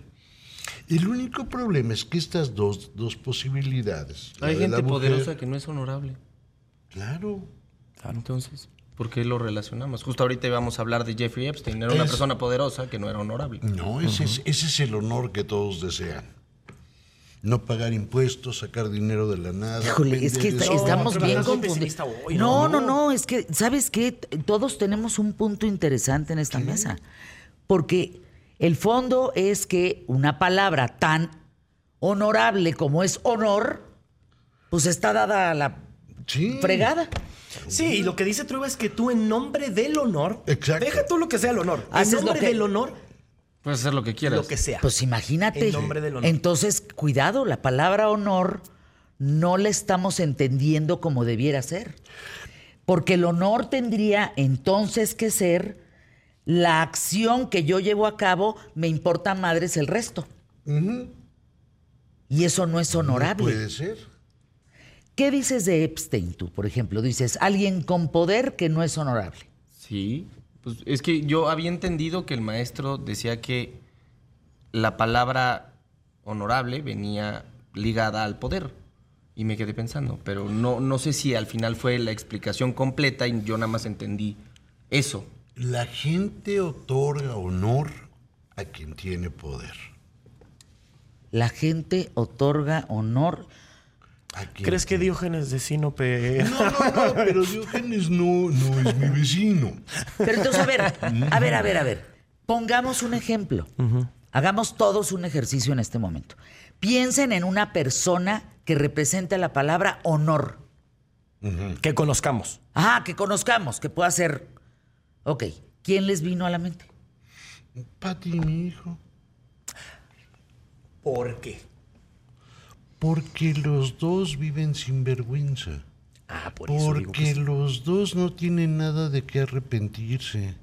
Porque los dos asumen hasta las últimas Pero eso depende. consecuencias lo que hacen. Eso depende de tu moral. Depende de tu Sí, ética. sí, Claro que sí, vale porque a mí, para a mí se me puede hacer algo. de la mano con A la mí se me puede claro. hacer algo. O sea, matar a alguien se me puede hacer algo normal, no me arrepiento en lo absoluto, es honorable. A ti, matar se te hace, no sé, lo peor que puede pasar en el mundo. Matas a alguien y para ti no es honorable. Tú, si lo haces, vives en una situación en la que no eres honorable porque estás reconociendo que algo que hiciste estuvo mal. Pero del otro lado, puedes decir, ah, estuvo bien vivo sin arrepentimiento, vivo en honor. O sea, no tiene vergüenza. No, no sé si me llegué a explicar. Sí, sí, sí, sí. Sí, sí, Como que me emocioné y me fui como... Como hilo de media. en desacuerdo con un solo detalle. Fíjate, si el primer de- eh, requisito es no vergüenza, no esto, no lo otro, no aquello, es un más, más, más, más. El chiste es que vivas sin tener vergüenza, viendo a los tuyos, Pues yo no enfrentando tengo vergüenza. Por entonces, sin Piensa en un vergüenza. sicario. Piensa en un sicario. Ya vas muy bien. Justo, es, es lo que iba a decir. Piensa en un sicario. o Con sea, nada más ¿tienen los dos, no lo dos, tienen? no, los dos 300 y remit- fui bien malo, ¿qué o no? Es, es justo lo que No, decía los dos- Einstein. Insisto, tienes que sumar. Porque si las tomas por separado no cuentan. O sea, no restas en el honor. Exacto. Eh, eh, Podríamos decir que no, que no debes de dañar a nadie para tú ser honorable. Exacto. Es que ese ya es un. No Ese, estoy- ese ya es más zen, No creo. más- Me, me no. brinca con el tema del poder, porque Epstein, ¿cuántas víctimas hay? Muchísimas. Ya, ya son su nombre. Declaradas de no, pero lo que está pasando ahorita es que sacaron una lista en la corte por el juez de, por el juez, no me acuerdo el nombre del juez, pero en el juicio que está viendo con- contra su exnovia, que ahorita está en la cárcel, justamente Maxwell. por esto del tráfico de, de- de la pedofilia, ¿no? A lo que se le relaciona. Entonces sacan una lista en donde salen nombres como Bill Clinton, Stephen Hawking, que ha sido Stephen chiste de todos. Pero Eh, Bill pero, Clinton iba a la ver, isla algo, algo 80 que veces. no, a ver, Tiempo. algo, sí. El Pues, príncipe. tiempo, tiempo, No sé si vamos a decir lo mismo, pero Sí. la lista no significa que fueron parte de la pedofilia. Y vamos a decir lo mismo. El nombre de Bill Clinton se menciona, como bien dice Santiago, 70 veces.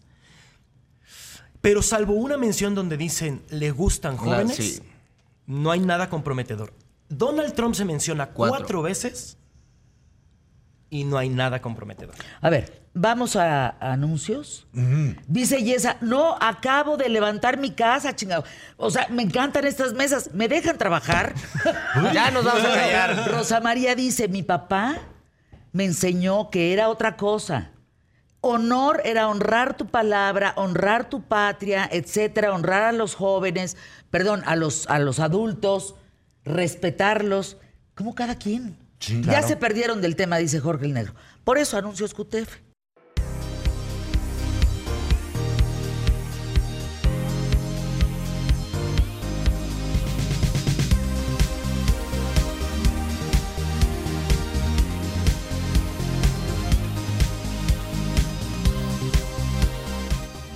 No, no, no. Ahorita vamos con un gran invitado. De verdad, es un honor que esté aquí con nosotros. Nada más le doy un momentito al público. A ver, Fer, Noemí Valdés, todo lo que implica trampa no es honorable. Punto. Cobrar por un trabajo que no hiciste, robar, copiar en un examen. Toda persona que tiene una actividad no impoluta no es honorable. De las mafias sería más la lealtad que la honorabilidad. Pero eso depende de cada quien. Yo puedo pensar que es moral matar por algo, por algún ideal, y hay gente que no. Eso depende también de cómo pienses. Sí. Es justamente lo que yo discutía con el maestro. Depende de, de- de tu moral y tu ética. O sea, tendríamos que definir la- los lineamientos de una ética y una moral para todo el mundo para que de ahí podamos definir. una sociedad. No, pero fíjate que tiene un punto importante, porque aquí el tema es dónde vives, qué te rodea, cuál es tu religión, cuáles son tus creencias, porque yo le pregunto a alguien que se inmola para las Torres Gemelas y va a decir, Va. pues sí honorable, Exacto. Es justo. sí honorable. O sea, finalmente se lo dediqué a la y pues, Pues ¿qué- sí. ¿cómo le hacemos? Rápido. Rogelio Díaz Guerrero, dice Verónica Garay. Pero, de veras sí es el público más cañón de México y las zonas conurbadas. ¡Qué bárbaro! Son los más inteligentes. Dice Verónica Garay. Fer, Rogelio Díaz Guerrero, en Psicología del Mexicano, en el libro, dice: En México, el honor de la familia pende del himen de las hijas. Claro. Claro. ¿Qué tal? Me deshonraste porque te acostaste. ¿Qué tal Porque eso? vas a tener un bastardo. Pero es que esto entonces lo define la sociedad. Eh, a eso, ah, ¿Qué es lo que está ya diciendo. Santiago? Sí. O sea, Cada Sí. familia, dice Daniel Arteaga, Arteaga lo debe de definir de acuerdo a sus valores, principios e ideales. Sí, pero aquí el tema es que el honor de uno puede ser la tragedia del otro. Exacto. Le diste por eso lo que está mal es polarizar.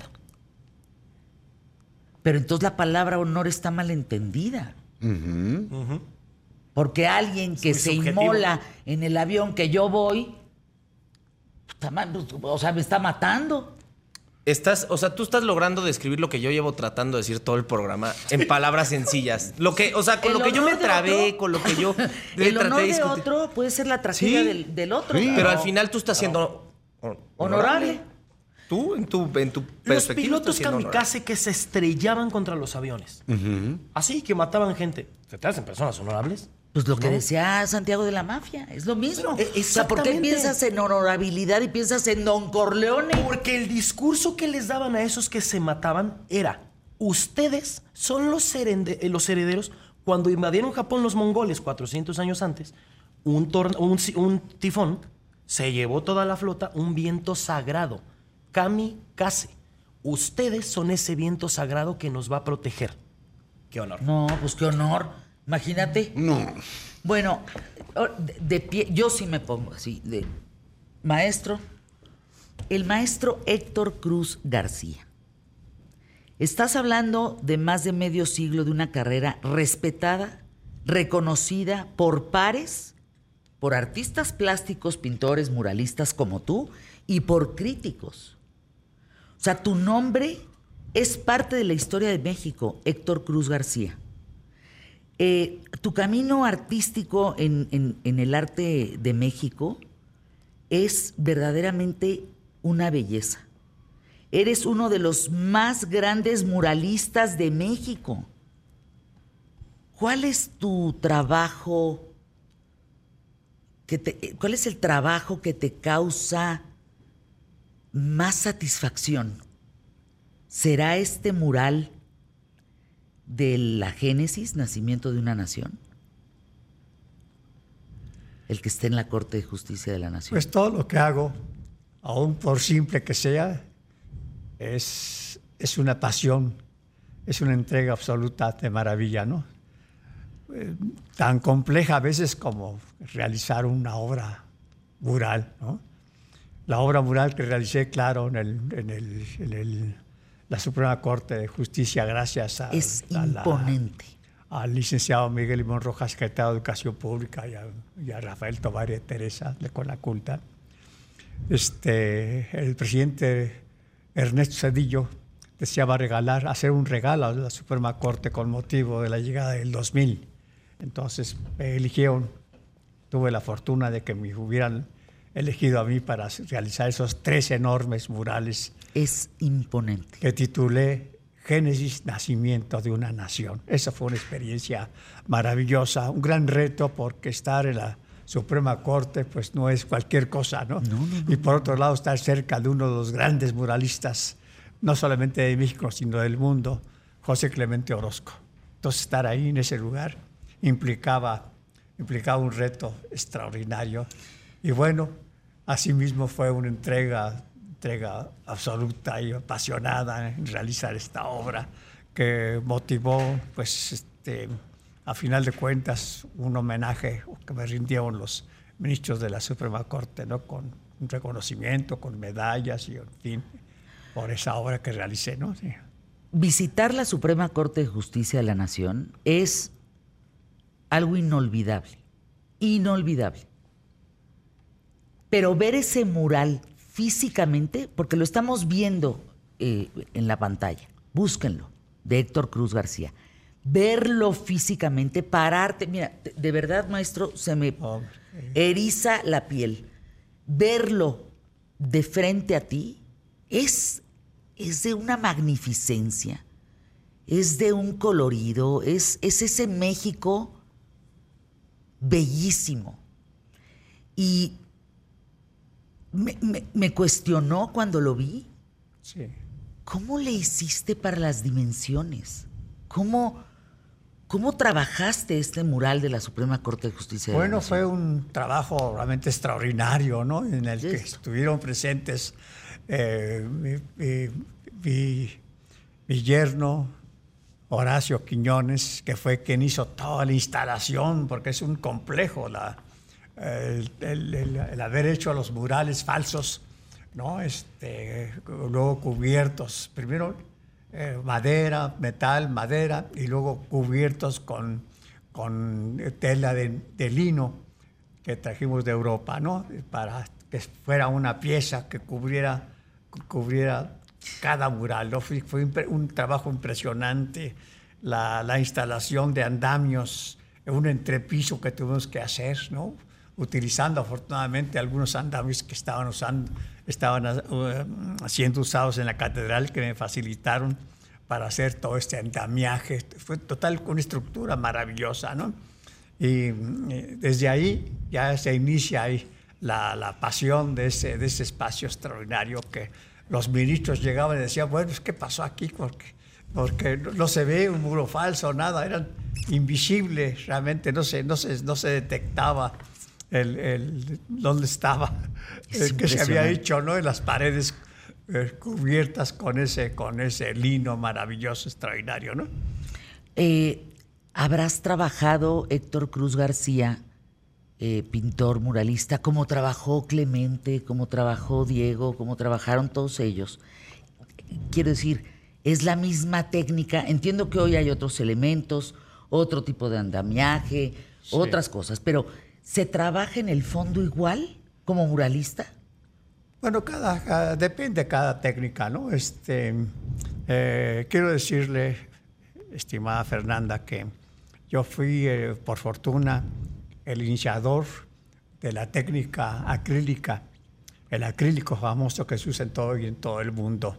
Y estando en el taller de integración plástica formado por el maestro José Chávez Morado, este, realizamos en, el- en la presa Miguel Alemán varios murales, varios murales con esta técnica que trajo este, el maestro eh, este, Parroquia. eh, Julio. Parrodi, Julio dije, ¿no? que trajo este material maravilloso, que dijo, pruébenlo, a ver si sirve para pintar, ¿no? Era un material que se usaba ya para, para, para, para pintura de aviones, etcétera, pero no se había usado en el uso artístico. Así que eh, tu- tuvimos la fortuna de probar ese material, que fue maravilloso en ese mural que acabo de ver hace poco aquí en la pantalla del mural de, de Temazcal, ¿Hace Oaxaca, cuánto no- El no primer vas a mural hecho con esa técnica que ahora, repito, se ha usado, en- en- se usa en todo el mundo, ¿no? ¿Hace cuánto no visitas tus murales, Héctor? Hace, hace, hace unos 30 años que no visito ese. Y según me dicen que estaba muy maltratado, hay intenciones de, de restaurar ese, esos murales, ¿no? Porque ahí participamos, son mural, murales colectivos, este, eh, un trabajo extraordinario de investigación de, todo lo- de todas las poblaciones de la cuenca, el Papaloapan, así que fue un trabajo exhaustivo.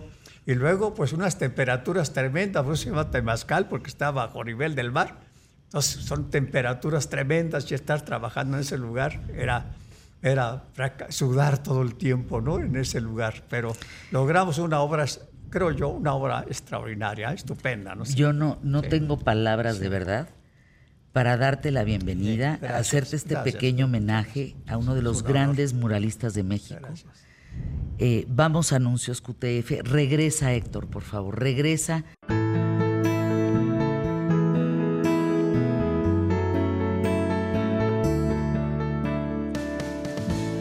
Ya acordé con el muralista, pintor, artista plástico Héctor Cruz García, que nos veamos una vez al mes, aquí en ¿Qué tal Fernanda? Que nos venga.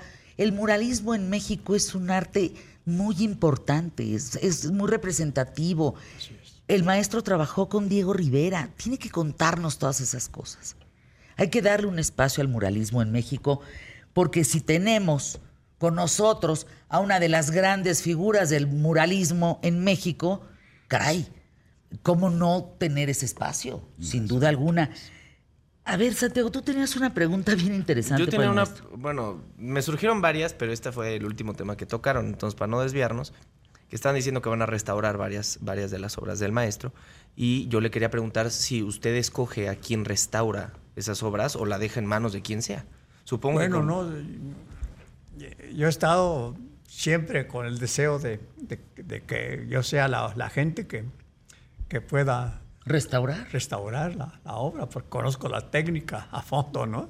Entonces, ninguna otra gente, de- de- la verdad, tiene el conocimiento para, para restaurar una de mis obras, ¿no? Así este, hemos estado con la idea de rescatar los murales de la, de la presa Miguel Alemán, que ha sido imposible, ¿no? Porque pues, ha habido una serie de tramas burocráticos y ha sido imposible la res- la el rescate y la restauración de dichos murales, que son eh, extraordinarios, la verdad, ¿no? Y por otro lado, también estoy preocupado por lo que pasa en la Suprema Corte, ¿no? he estado tratando de, de- de- de buscar una, pues, pues, que permita pasar para este, para, ahora hay que hacer una serie de trámites. Para, ¡Qué antes estaba la barbaridad! abierta la puerta, visitas constantes, había muchísimo público, visitas guiadas, era maravilloso. Entonces yo ya podía llegar, inclusive conversar con el público respecto con, de, de- de Hoy no puede murales. entrar, maestro. Y ahora hay que hacer una serie de trámites para entrar. Es más, por ejemplo, se acaban de cumplir los 100 años del muralismo y se hizo una edición especial de, mi- de- de mis murales, ¿no? Este, y ese, las fotografías las tuvo que proporcionar mi hijo porque no nos permitieron pasar a la Suprema Corte, sacar fotografías de la obra ¿no? para, la, para, la, para la, la- la edición de este billete especial de la Lotería Nacional con motivo de los 100 años del muralismo mexicano. ¿no? Sí. ¿Qué estás diciendo, maestro? Muchas historias que contar, sin duda.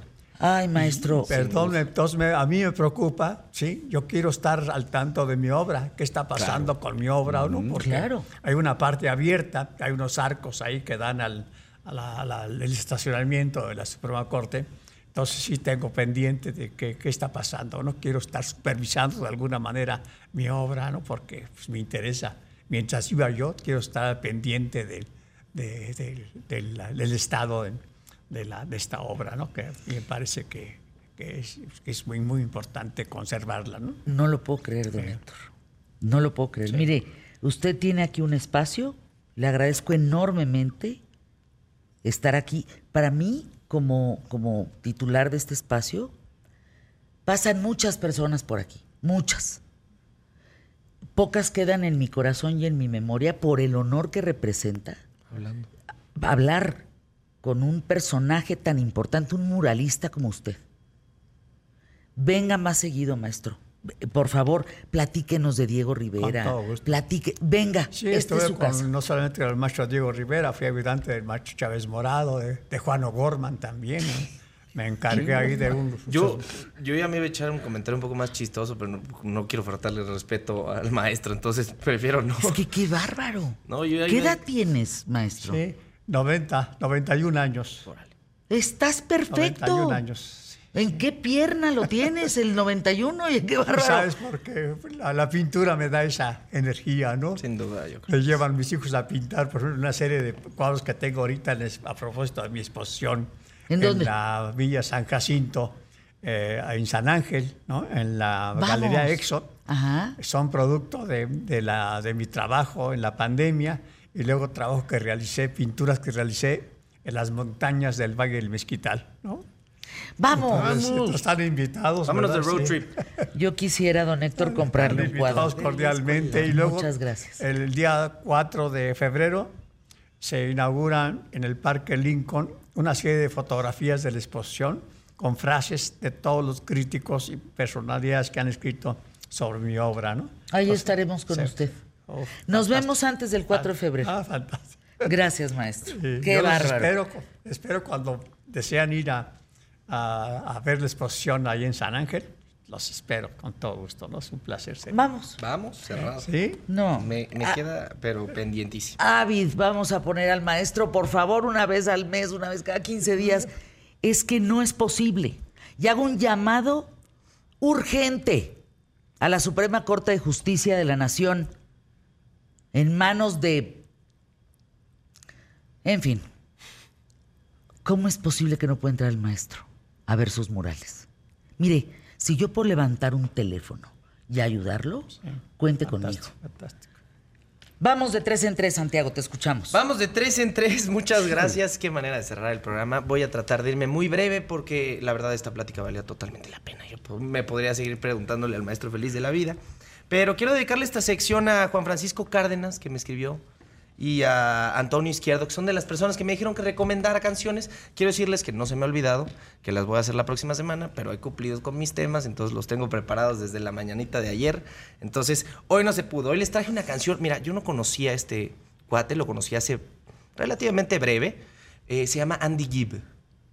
Ah, de los, de los hermanos Gibb. Yo no sabía. ¿Qué te pasa? Yo no sabía, yo no sabía que Andy Gibb era el se hermano- de risa Polán. Yo no sabía que, que Andy Gibb era el hermano chico de los De dos los- integrantes de los Biggies. Yo no me imagino lo que, ha de vivir, lo que ha de vivir ese cuate. Bueno, ya no, tristemente falleció, ahorita les cuento la historia. Pero les voy a contar tantito la canción. La canción se llama eh, You- eh, I Just Want to Be Your Everything. ¿De qué se trata esta canción? Sí, perdónenme por mi pronunciación en inglés.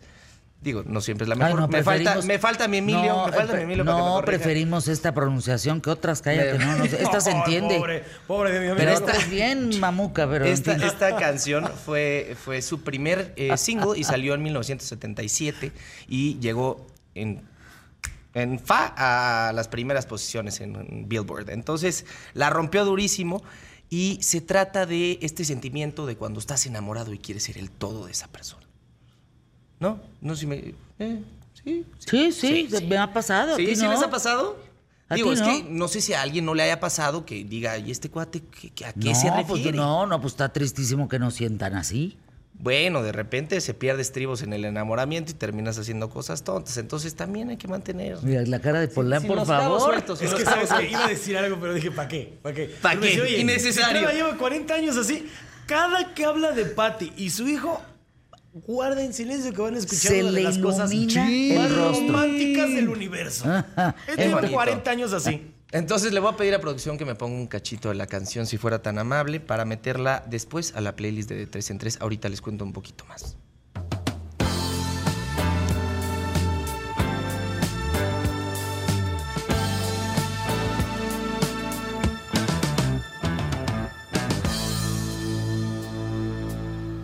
So long. You and me been finding each other for so long. And the feeling that I feel for you is more than stronger. Take it from me. Muchas gracias, producción. Esta va a ser la nueva adquisición de De 3 en 3. Me voy a ir muy rápido para que nos dé tiempo de despedirnos. Eh, nuestro compadre Andy Gibbs se murió a los 30 años. Sí, caray, tenía muchos problemas de adicción. Falleció en 1988. Solo 10 años de carrera, pero una carrera muy prolífera. Eh, después les traje la cartelera para que vayan al cine hoy. Está Chicas Pesadas, que es el reboot de Mean Girls, este clásico de los 2000. Está Los que se quedan. Está Soul por primera vez en cines, Disney. Esta película que salió en pandemia, que salió directamente en la plataforma, por fin está en cines. Está La mesita del comedor, Azúcar y estrellas, cuando, eh, cuando acecha la maldad, cosas de miedo, ahí si te quieres asustar. Ay, no. Y Beekeeper de Bruce Willis, si no me equivoco, eh, para ir a ver algo de acción, para Cinemex. unos bal- bolazos, ahí, en Cinemex. y El juego de la muerte, que también si te quieres ir a meter unos buenos sustos. ¿A ti te gustan las películas de miedo? Me gustan, no me gustaban, pero me gustan. No, a y no. a, gracias a Antonio Izquierdo, que es de León, me dijo que recomienda un restaurante por allá. Les pido a producción que si me está viendo en televisión ponga las fotos de la comida. Porque se les va a hacer agua a la boca. Hoy les traje Panchos Seafood. Vean, por favor, para los que están, los que me ¿Está en León, escuchando- Guanajuato? En León, Guanajuato. Los que me están escuchando en radio, acaba de salir un clamatito de esos en copa de que parece cáliz, ya sabes, con un clamato, con un clamatito ahí con salsa, tajín y Con un qué pasión camarón. lo está Se describiendo. llaman con qué pasión. tongoleles, No, esas copas. ¿Tongoleles? No, ya se Después me ahí hizo tienes, boca. uff, no, no, no, No, no, no, no, no, no. Vas a y esas almejitas. aguachile con esa salsita aceitosa, ¿no? Con el limoncito que, que- que sientes en las papilas gustativas. Recién antes de probarlo. maestro se recién ríe. antes de probarlo, recién antes de probarlo se te empieza a hacer agua a la saliva y empiezas a salivar. Agua a la saliva. Es que sí. Agua a la boca. No se te hace agua a la boca. Piénsalo.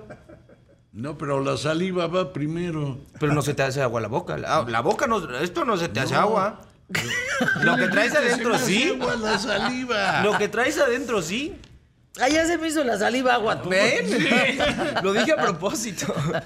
Pero bueno, vayan. Oye, ¿cómo se llama? Ya se me Se llama Panchos Seafood y lo van a encontrar en Boulevard de la Luz, eh, 1801, en Kilian, León. O Quillán. Oye, qué padre que te escribe el público. Ah, que me escribe. Oye, no, yo creo que no puedo hacer esas cosas. Está diciendo que, que las cosas más deliciosas del mundo. Luego dice que aquí en Boulevard de la Luz, pero es en León. Maestro, vámonos a comer. Sí. ¿No? Vámonos a comer. Sí, no, no, no pues un marisquito. No se vale, ¿Con sí. qué te quedas, Rafael Polán No, de es- empezamos bien el año. Gran programa. Qué gran programa. Gran programa. Santiago, ¿con qué te Con el maestro, maestro, usted de verdad lo que quiera, aquí estamos. Para lo que guste, para lo que Maestro, quiera. yo- Yo... le sirvo café si quiere todas las mañanas. Sí. ¿Sabe qué, maestro? Ya pedí el audio en corte comercial porque lo voy a mandar, ¿eh? Ah, que va a ver si usted no entra a la Suprema Corte de Justicia, verá. Mi querido Trueba. Yo me quedo con la idea de que solo la justicia puede existir si los tribunales abren las puertas. A puerta cerrada, nada más está lo oscurito. De veras. Por eso no la abren. Por eso no abren las puertas. Pero ¿qué creen? La Suprema Corte de Justicia no es de la 4T, es de México. Y es de nosotros los mexicanos, que abogamos por la justicia. Así es que las puertas se abren, porque se abren, porque lo exigimos. Punto. Porque a nosotros eso oscurito que tienen ahí, fíjense que no nos gusta. Y además son incompetentes de la justicia, que eso es peor. Hasta el lunes en punto de la hora. Gracias. Muy buena tarde.